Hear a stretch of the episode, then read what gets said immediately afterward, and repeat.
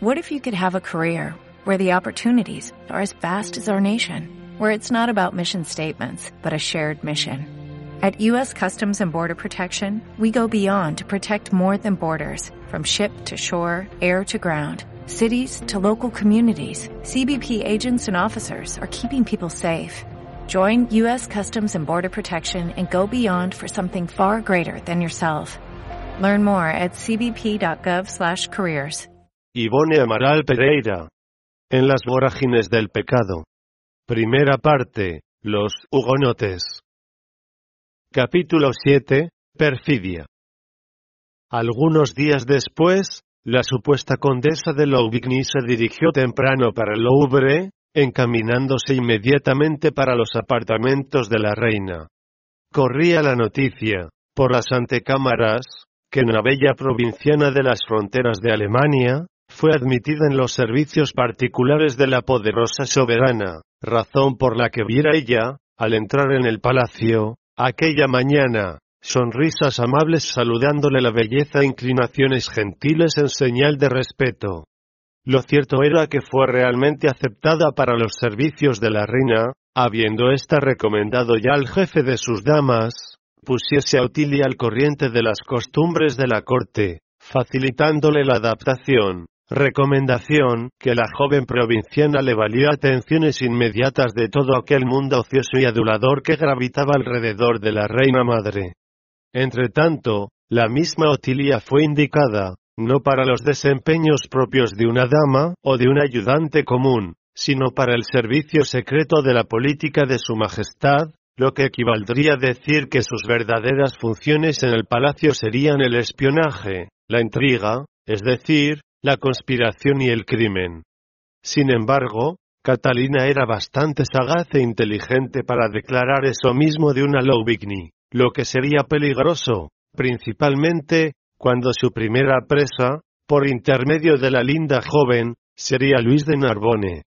A este le hizo constar, por tanto, que adoptaba a Otilia de Louvigny, en la ausencia del hermano, mientras la misma ayudaría en la expedición de la correspondencia y la contabilidad en general, pues era culta, al mismo tiempo que lo aprovecharía para divertirse con las mil y una interesantes gracias de las que era portadora, durante las cortas horas de ocio que se permitía.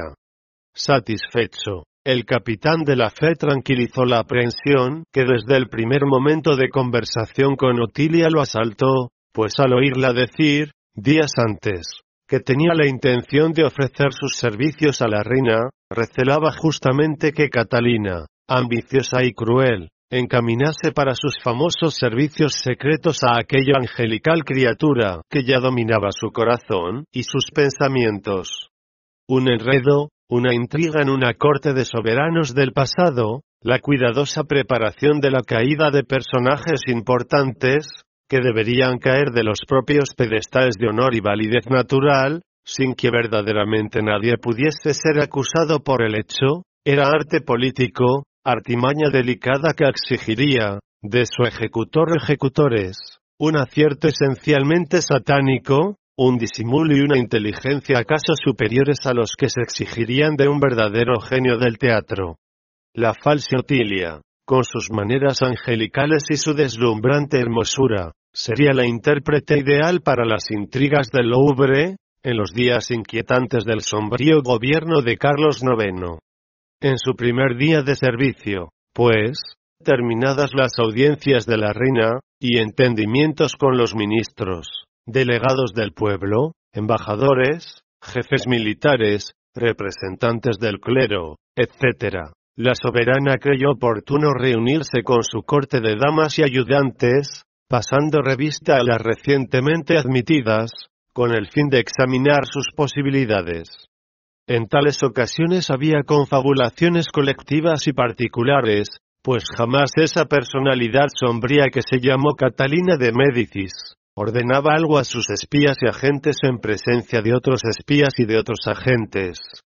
De ese modo, ella estuvo largo tiempo examinando a Otilia, sin que uno solo de sus asistentes sospechase que la joven de los cabellos de oro, sería allí la más terrible intrigante, a quien misiones espinosas, como la caída de Luis de Narbone, y enredos que envolviesen a los señores de Guisa, serían confiadas. Hizo, por tanto, que allí, en el salón donde se reunían, Otilia demostrase cómo se portaría en un baile de la corte o en un banquete, qué haría ante un galanteo del rey, de un príncipe o de un duque, o ante la impertinencia de una dama, cómo conversaría con un político sospechoso de adversario del trono o reconocidamente favorable, con un embajador, un representante de la iglesia, etc. Otilia salió también de las pruebas, como no lo haría una actriz consumada, revelando alta clase para el disimulo, astucia y argucia, lo que no dejó de impresionar a la propia reina, que murmuró para sí misma, mientras admiraba su diabólico talento. ¿Quién sabe si esta notable la Chapelle, antes desea la ruina del trono, y no propiamente la de Luis de Narbonne? Sería buen consejo, en efecto, mandar espiarla de cerca. Hay de ella, si pretende burlarse de la reina de Francia. A continuación, se encerró con ella en la cámara privada, para conversaciones particulares de costumbre. Hiciste mal en utilizar el nombre de los Louvigny, jovencita. Ahora ya no lo podemos quitar, ya que de Narbonne te supone realmente una Louvigny. ¿Por qué no me buscaste antes de hablarle? Tú me servirías grandemente, sin ese maldecido nombre. Eres incomparable en el arte de disimular y mentir. Majestad, confieso que me encontraba desorientada, no maduré bastante el programa a ser ejecutado. Mi única intención era herir a de Narbonne de cualquier forma. Y mi propio nombre sería un impedimento. Sin embargo, prometo a vuestra Majestad que, incluso bajo la usurpación de un nombre, trabajaré según los deseos. Podías haber elegido otro. Artur es un personaje agradable al rey, no inspiraría confianza de Narbonne. Y tenía que ser un nombre conocido y respetado, ya que utilizar el mío sería imposible. Mi propia amiga, hermana del coronel de Louvigny, dueña del nombre, me sugirió usarlo, para mejor efecto, después de su muerte, conforme ya tuve el honor de explicarle a vuestra majestad. Haz como quieras. Mantendré al coronel alejado, mientras sea posible. Pensó durante algunos instantes, y después continuó. Te daré libertad de acción para el caso de Narbonne. Pero, exigiré de ti que indagues de él noticias detalladas referentes a los duques de Guisa. Son amigos. Y dicen que los de Guisa conspiran. Así lo haré, señora, y quedaréis contenta con la humilde sierva. Respondió la falsa Otilia, recordando las instrucciones de la amiga agonizante, cuya alma se diría que también inspiraba a Catalina en aquel momento. Dentro de tres días habrá un baile en el municipio. Volvió la reina, delineando un programa del cual solamente ella estaría segura, pero no podrás asistir a él, ya que aún no fuiste presentada a la corte. Con todo, estarás allí hoy, con las demás damas, a las cuatro de la tarde, examinando la decoración, para que sea satisfactoria. La caballería del conde pasará por allí a esa hora, más o menos. Será útil para tus intenciones, que él te vea también hoy en aquel lugar. Procura cautivarlo delante de testigos, provocando, ingenuamente, algo escandaloso durante vuestra conversación. Refúgiate después aquí y no consientas, de ningún modo, en verlo y hablarle. Mañana entrarás en un convento cualquiera, que yo escogeré, donde pasarás de seis a ocho días por orden mía, a título de ayunos y penitencias para servir a tu reina con el corazón limpio y la conciencia tranquila, después del escándalo provocado por tu inconsciencia junto a Luis de Narbone. Pero en verdad con el fin de observar la reacción de la que será él capaz ante el rigor aplicado contra ti. Le informarás de todo a través de una carta llena de pasión. Será una buena táctica excitarlo. Pero, abstente a expansiones prejudiciales. Es un nombre de costumbres severas y honestas. Y mucha facilidad en el amor le chocaría, provocando, seguramente, su desilusión, ya que las damas de Louvigny siempre fueron consideradas muy dignas. y que el único medio de realizar tus intenciones en torno de él será a través de su amor por ti y de la confianza que le inspires. Entiendo, Majestad. Y realmente lo entendió, porque, si con esmero, Catalina, la instruyó para el desempeño de la ingrata aventura, mejor aún la infeliz hermana de Carlos se desinteresó del papel que le correspondería encarnar. Llovió, no obstante, todo el día. El invierno se anunciaba crudo a través de los aguaceros sin interrupción. Soplaba el viento anunciador de las nevadas abrumadoras. El baile del municipio, esperado bajo una ansiosa expectativa desde hacía quince días, era ofrecido a la alta burguesía, que se mostraba fiel al trono en aquellos días tenebrosos, cuando aún se estremecía al recuerdo del 24 de agosto. Por la tarde, amainando el tiempo, Catalina de Médicis, permitió a algunas damas de menor destaque ir a valorar la decoración del palacio, que, según afirmaban, era suntuosa, presidida, como fue, por algunos de los mejores artistas de la época, y digna, por tanto, de los salones del Louvre. Seguramente que los ricos y poderosos burgueses bien lo merecían. Se trataba de la clase ejecutora, preparada para batirse y hasta sacrificarse por la realeza, porque detestaba a la nobleza y despreciaba a la plebe, a las cuales intrigaba con el trono, siempre rápida a ofender y perjudicar a la misma nobleza, porque justamente la envidiaba por verla al lado de aquel, cuando a ella misma las leyes apenas permitirían, u opondrían, al mismo trono engrandecer con su dedicada labor. Algunos pequeños nobles, no obstante, deberían acudir a ese baile, así como un representante del rey, el cual, siendo así, descendería de su dignidad de monarca indiferente a las propias responsabilidades, sin ni siquiera ser informado de que lo hacía, tal vez ni incluso siendo conocedor de dicha solemnidad, y prevenido así por meros pasos políticos regionales, de los cuales la sagacidad de la reina madre esperaba, como siempre, sacar provecho. Y hasta aquellas gentiles señoras de Catalina, que en el palacio del municipio, examinaban si los pliegues de los cortinajes caían bien a la izquierda, o más graciosamente a la derecha, si los candelabros de los portales darían buena iluminación, conjugada con las lámparas del techo, desearían ser agraciadas con la fortuna de comparecer al baile. Ruth de la Chapella ya estaba entre las demás jóvenes, deslumbrante de gracia y belleza con un vestido blanco bordado en oro, con una suntuosa gargantilla del propio gusto de la reina, que exigía para sus sirvientas las más distinguidas toiletes fingía alegría y admiración. Pero, si alguien se le permitiese penetrar en su interior, descubrirían en su corazón emociones profundas, disgustos inquietantes, rebeldía y dolor, como fidelidad a su tétrica aliada, la reina, que pareció sustituir la sombra del agonizante de Louvigny en la dirección de sus intenciones, y con cuyas vibraciones maléficas desde su ingreso en el Louvre se afinó, gracias a las imposiciones del espíritu de la amiga muerta en sus brazos. Fiel a las recomendaciones de su majestad, y una vez que éstas venían al encuentro de sus propias aspiraciones, la joven renana se puso al acecho de la ronda que, cerca de las cuatro de la tarde, debería pasar por el palacio municipal, comandada por el conde de Narbone. Ella se encontraba, en ese instante, en el piso denominado sótano, cuyos balcones, suspendidos al nivel de la calzada cerca de dos metros apenas, permitirían a dos personas hablarse fácilmente, conservándose una de bruces en el mismo balcón y otra del lado de fuera, en la calle.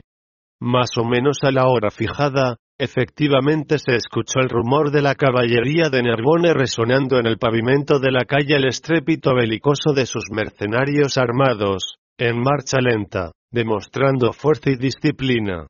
Una pequeña multitud se asomaba a las ventanas de las casas y palacios contiguos, mientras, en los balcones del ayuntamiento, damas y caballeros, que allí se encontraban casualmente, se asomaron curiosos, para ver a la famosa soldadesca, considerada la más disciplinada y adiestrada de París.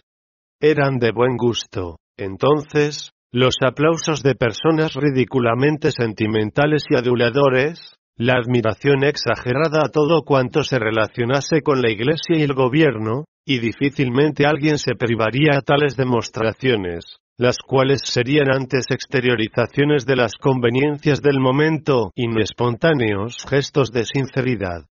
Ruth se encontraba en un salón cuyos numerosos balcones, abiertos todos de par en par, hacían esquina con una calle y una plaza.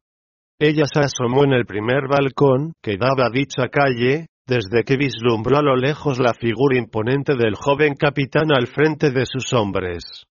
Recordó las órdenes de Catalina. Provoca algo escandaloso. Cumpliría, pues, la orden.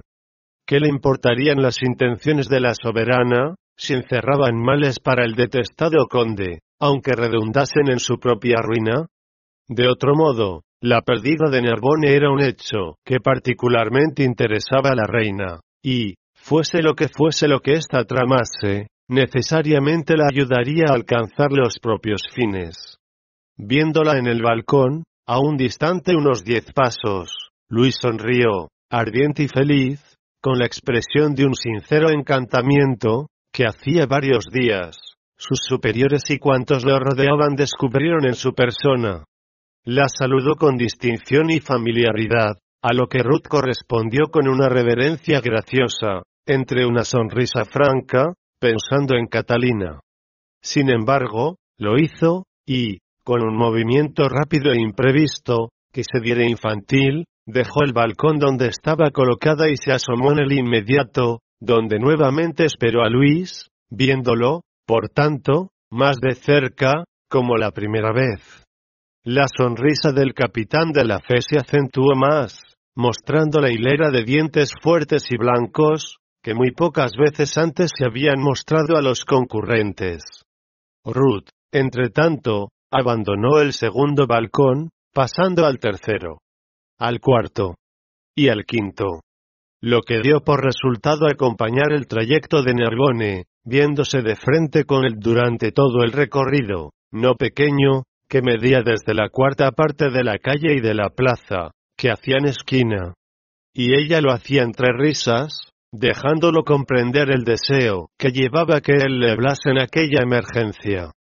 Deslumbrado, aquel estudiante de teología, de quien todos esperaban absoluta fidelidad a las exigencias del clero y a quien creían insensible a los encantos de la mujer, sostuvo, de pronto, las riendas del caballo, haciendo parar a toda su garbosa compañía de lanceros. Yo te saludo, gentil condesa.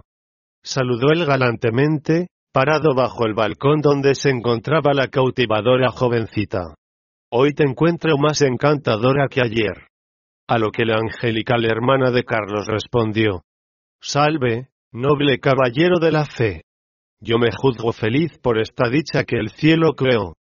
Se rieron sin contención, como dos enamorados apasionados que se adorasen, y él, de repente, se acercó más, para susurrar como en una sentida súplica. Necesito verte más de cerca, querida mía. Dime dónde podré encontrarte. Estoy loco de amor por ti. No vivo, pero sufro, si estás ausente. Ella sonrió con ternura, parpadeando las largas pestañas, con presunción. Con alegría tendería vuestra Alteza. Sin embargo, hoy es imposible. Su Majestad necesita de mis servicios. Tendré que esperar, por tanto hasta mañana. Os mandaré un mensajero. ¿Asistirás? ¿Acaso, a ese baile? No, Alteza. Su Majestad me prohibió hacerlo. Hizo bien. Será una reunión de burgueses, que no convendrá a la nobleza. Dame, entonces, algo de ti misma. Como recuerdo. Un pendiente, un lazo, una rosa como aquella otra, que aquí está, sobre mi corazón. Y que me haga compañía hasta nuestro próximo encuentro excitaba, deseosa, afectando a ojos extraños un realismo chocante, como si, efectivamente, la pasión amorosa del bello caballero tuviese la magia de despertarle emociones de amor, Ruth desplegó un lazo de su propio vestido y lo lanzó. Luis lo recogió en el aire, llevándolo a los labios como no lo habría hecho el más simple amante de provincia, al recibir la primera dádiva de amor.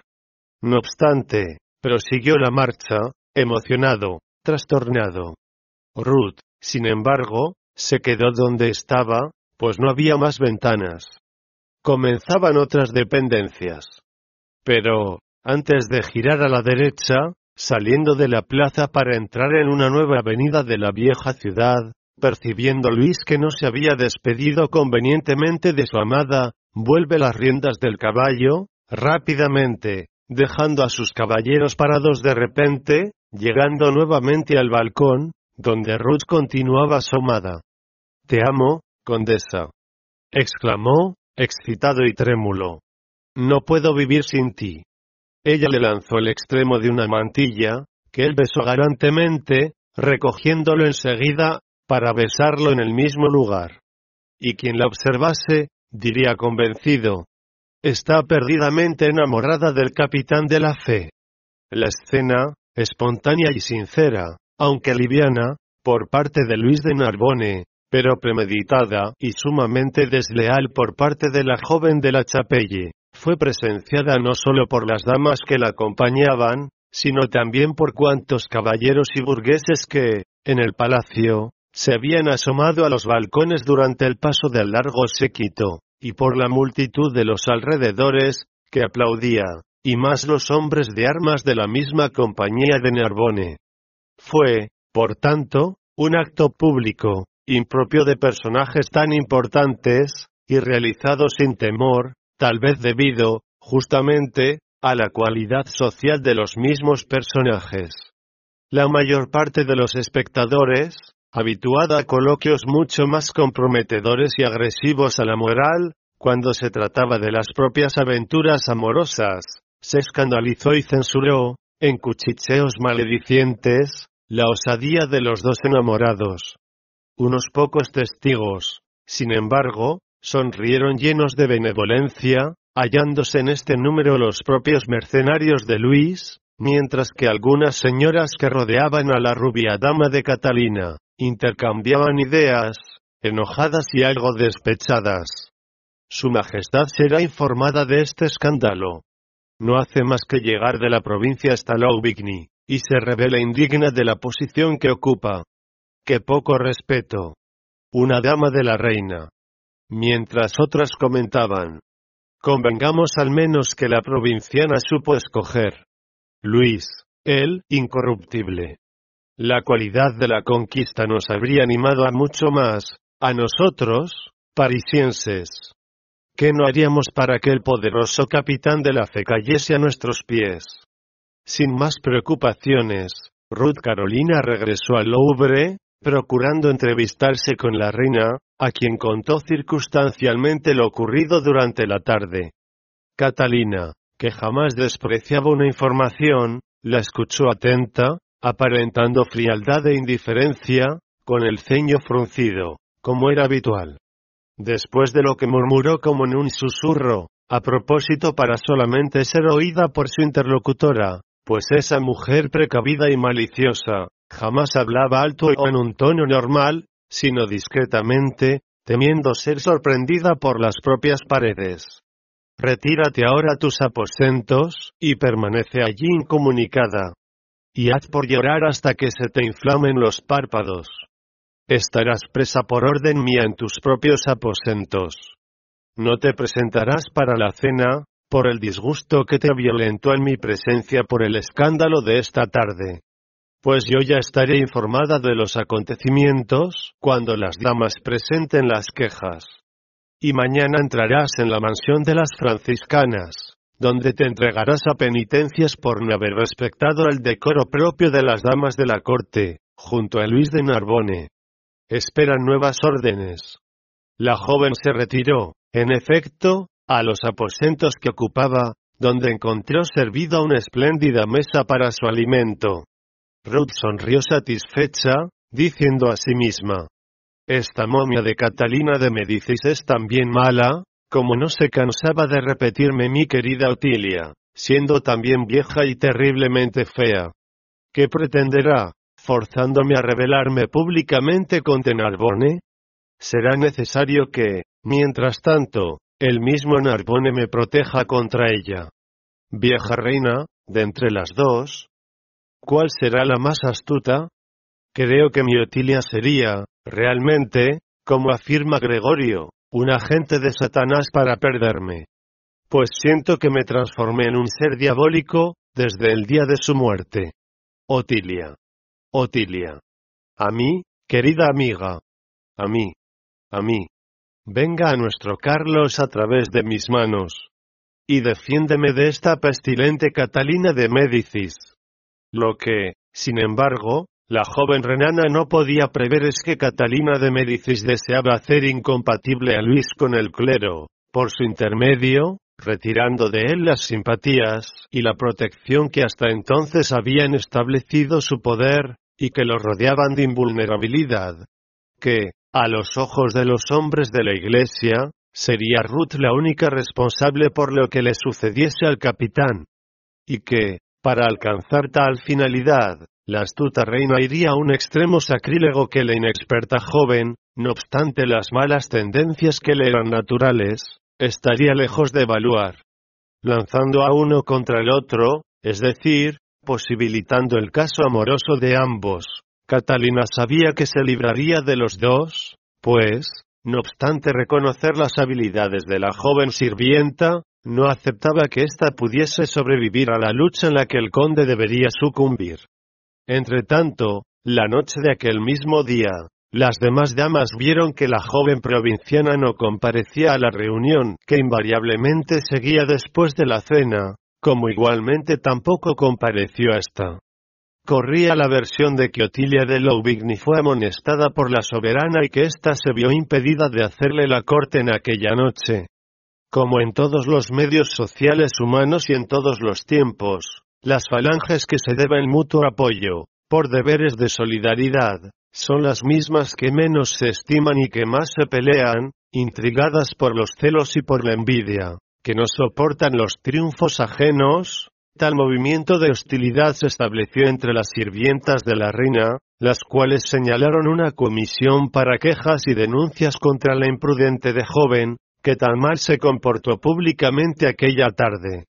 Catalina las escuchó en silencio y después exclamó, percibiendo que se callaban. Decís la verdad y os agradezco el celo por mi casa. Sin embargo, ya fui informada de tan inconvenientes hechos, gracias a la dedicación de mi policía secreta. Y la liviana joven será debidamente castigada. ¿Qué más pretendéis? Respondió, por todas, la primera dama de la comisión, a quien se otorgó el derecho. La condesa se muestra también calumniadora, señora. Y si vuestra majestad nos lo permite relataremos algo agresivo al trono, practicado por ella también esta tarde. La madre de Carlos IX abrió imperceptiblemente los pequeños ojos, como si interiormente se sorprendiese. Pero, balbuceó con austeridad y mal humor. Decid. Majestad, la señora condesa de Louvigny nos narró, esta tarde, una historia insultante, a la cual no dimos crédito y lo hizo jactándose, seguramente, de las preferencias que el señor príncipe de Narbonne le viene mostrando. Afirmó que su difunto padre, el conde de Louvigny, fue confidente secreto y particular de su majestad, nuestro fallecido y siempre amado rey Enrique II. Es verdad. Murmuró la reina madre doblando la atención. Y aseguró que, cuando era niña, mientras sus padres conversaban sentados al fuego. Ella jugaba a sus pies. Y sin que los buenos viejos lo percibiesen, comprendía los asuntos que trataban. Continúa. Y los escuchaba comentar la paternidad de Luis de Narbone. Continúa. Mi señora. No me atrevo. Si no te atrevieses no habrías iniciado la narrativa. Además muy antigua y enojosa. Continúa. Sí, mi señora, ya que lo ordenáis. Según afirma la condesa, Luis de Narbonne sería el producto de amores pecaminosos, pero muy apasionados, de Su Majestad Enrique II. El conde de Louvigny asistió a su nacimiento. La emoción que acababa de experimentar la vieja soberana no le acusó ninguna alteración fisonómica. Esa duda, que desde hacía mucho tiempo perturbaba sus noches, se esclarecería finalmente. ¿Qué sabría realmente, al respecto, la atrevida renana? Sí, el conde de Louvigny fue amigo y compañero de diversiones de Enrique II, su fallecido esposo. Sin embargo, la joven provinciana, si pasaba por Otilia de Louvigny, era, en realidad, una hugonote Bretencourt de la Chapelle. Como se habría informado de un hecho tan grave para el gobierno de Francia, esa terrible intrigante de rostro angelical y maneras refinadas? Oh, sí, sí. Todo indicaba que el bello capitán de la fe llevaba en las venas la sangre privilegiada de los Valois. Él se parecía incluso a Francisco I, padre de Enrique, que fue un hombre bello, aunque liviano. Su bonito porte masculino era majestuoso, su garbo inconfundible, su gusto por las armas y los torneos, a despecho de la severa educación religiosa que también recibió, su destreza en la esgrima, su orgullo personal, la soberbia verdaderamente real y la altivez caballeresca eran como el sello impreso de su personalidad, por la ascendencia secular de aquellos poderosos Valois, cuya dinastía imprimió en Francia características inextinguibles. Ante aquellos mustios príncipes Francisco, Carlos y Enrique, quien aseguraría mejor la descendencia de la raza, sería el propio Luis de Narbonne, inteligente, culto, majestuoso, y el pobre Carlos, el rey, mediocre e incapaz. ¡Qué deshonra para el trono! Entre aquel teólogo militar estudiante de energías y capacidades, de masculina belleza y de bravura comprobada, y aquel frívolo Enrique, duque de Anjou, que deseaba la muerte de su hermano para apoderarse del trono. Luis de Narbonne, bastardo del rey, tendría, necesariamente, ambiciones. Apoyado por el clero, que lo amaba, y en él depositaba las más sólidas esperanzas. ¿Dónde podría llegar? ¿Quién osaría negar la posibilidad de una guerra civil meditada en los claustros, resuelta en los confesionarios, incentivada en los cuarteles, confirmada en las calles y en las provincias, para llevarlo al trono? En este mundo, donde se observan ambiciosos de todos los grados, ingratos de todas las especies, ¿Qué será, realmente, imposible? Oyendo a su dama, torbellinos funestos de celos, de despecho, de odio, agitaron las fibras enfermas de aquella mujer caprichosa que no vacilaría en practicar los más atroces crímenes, para privarse de la incomodidad de simples suposiciones de hechos, que no existieron más que en su propia mente enferma. Despedió a las sirvientas ordenando que no apareciesen sin ser llamadas, dirigiéndose a continuación al oratorio que, en el recogimiento de sus aposentos particulares, sería testigo discreto, no sólo de sus oraciones diarias, pues esa personalidad singular se hacía creer piadosa y devota, sino también de la preparación mental de sus crímenes y perfidias contra el prójimo. Se daba frecuentemente el hecho de que Catalina resolvía una de aquellas diabólicas perfidias suyas, entre una señal de la cruz y una oración, que, indudablemente, no llegaría al seno de la Suprema Divinidad. Llegando allí, pues, ordenó un criado, que jamás faltaba en las antecámaras del palacio. Trae a la señora condesa de Louvigny a mi oratorio. Se encuentra en sus aposentos particulares. El entendimiento entre la falsa Otilia y su ama fue breve, pero expresivo. Arrodillada ante el altar, apoyando los brazos sobre los terciopelos del reclinatorio y semi-ocultando el rostro entre las manos heladas, Catalina dijo a Ruth de la Chapelle, al presentir que la puerta se abría lentamente. Cierra la puerta, condesa. Está cerrada, majestad. Arrodíllate a mi lado. Con satisfacción y respeto, yo lo hago, Majestad. Jura ante este sagrado altar que solo responderás la verdad sobre lo que te preguntaré. Pues convenía, a los intereses de la maliciosa reina, insistir en la suposición de que la descendiente de los hugonotes de la Chapelle prefería la Iglesia de Roma a la Reforma luterana. Juro frente a este altar, que venero, que solamente responderé la verdad a vuestra majestad. Pues no nos olvidamos de que la infeliz hermana de Carlos renegó el respeto a la propia creencia, para servir mejor a los soeces intereses del corazón, pareciendo incluso destituida de cualquier temor por la idea de Dios. Catalina alcanzó sin rodeos el blanco que se proponía. Tus padres no eran los condes de Loubigny y el confidente secreto y particular de nuestro difunto rey esposo era el viejo conde de Loubigny. Cuéntame lo que sabes al respecto de sus confidencias con la esposa en torno de nuestro capitán. Majestad, mi amiga Otilia de Loubigny era quien, frecuentemente, narraba todo.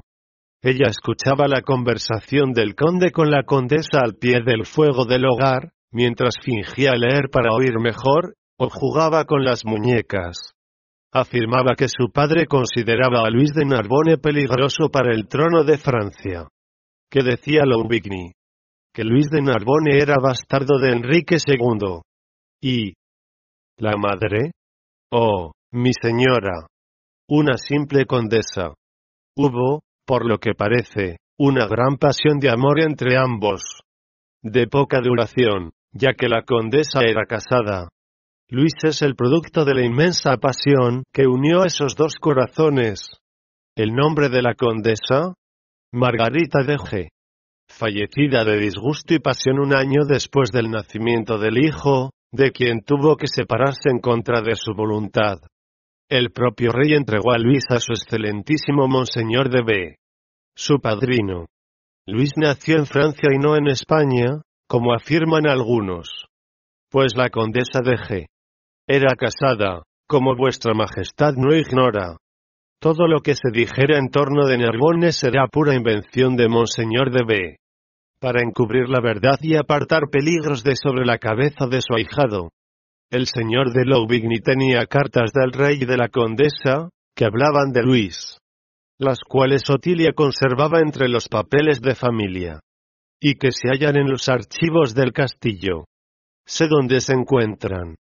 Continúa. La gran fortuna de Narbonne no es extraña a la generosidad de su padre. Continúa. Monseñor, el padrino, educó al ahijado como a un verdadero hijo de rey. Continúa. Otilia afirmaba que su padre siempre receló una conspiración del clero a favor de Luis. Continúa. Luis es amigo de los de Guisa. Y los de Guisa conspiran, conforme todos saben, Observan el trono, como vuestra majestad no ignora. Continúa. Eso es todo, majestad, por ahora. En el momento en que me sea posible hablar íntimamente con Narbonne, obtendré más informaciones. Un impresionante silencio pesó en el recinto hediondo, donde ni la sugestión generalmente implantada por el símbolo del perdón y de la redención, la cruz, detenía a las dos mujeres blasfemas en la práctica de una abominable intriga. La luz vacilante de las dos velas de cera que iluminaban el altar reflejaba las dos sombras siniestras en la pared, prestándoles hediondez y pavor. Quien las contemplase, no obstante, prosternadas de rodillas, la frente inclinada, las manos contritas, apoyando el rostro, las creería absortas en plena concentración celeste tocadas de absoluta piedad y de humildad edificante. Entretanto, que tinieblas rodeaban sus corazones siniestros por el deseo y la práctica del mal y las efervescencias del odio de una y del despecho de la otra. Emocionada, el corazón palpitante de odiosa ansiedad, Ruth Carolina esperaba el efecto de su temeraria intriga, segura de que mentía al proceder así, aumentando, en la malicia y en el deseo de ofender, las instrucciones de la propia amiga muerta, convencida, sin embargo, de que su sombra allí estaba, a su lado, inspirándola y fortaleciéndola para la atrevida aventura. Que yo me pueda retirar viva de aquí, pensaba, ansiosa, y sabré enfrentar a lo que sobrevenga. Catalina, a su vez, meditaba. ¿En qué meditaría aquella mente sombría y trágica? en el modo más simple de arruinar para siempre a Luis de Narbone, a quien no creía amigo del trono, como en realidad era, y también Ruth Carolina de la Chapelle, ya que, siendo depositaria de aquel secreto, y poseyendo además, cartas comprometedoras, de allí en adelante sería igualmente peligrosa. Aunque la versión de la paternidad de Luis por el rey fallecido no era nueva. Al cabo de unos instantes, exclamó. Escribe a Luis de Narbonne una carta apasionada, quejándote de mi severidad por el acontecimiento de hoy en el palacio del municipio. Dile que entrarás esta noche al retiro de las hermanas franciscanas, por orden mía, donde pasarás algunos días en penitencia y cilicio, como desagravio conciencial por el escándalo. Te entrego a Luis de Narbonne, Ruth de la Chapelle. Haz de él lo que quieras. Mientras lo hagas desaparecer. Pero, todo tu arte será poco, pues, si fueses descubierta, estarás perdida. Actúa con discreción y maestría. Será necesario que todos, todos crean en ti y en tu farsa, hasta el mismo rey, para quien luces querido. Los caminos para alcanzar la finalidad a que aspiras no serán comunes. Preparadlos, no obstante, esta tarde. Pero, exigirán de ti una voluntad fuerte, un fingimiento sobrehumano, porque es infernal. Al acabar la pelea, Francia te deberá tranquilidad.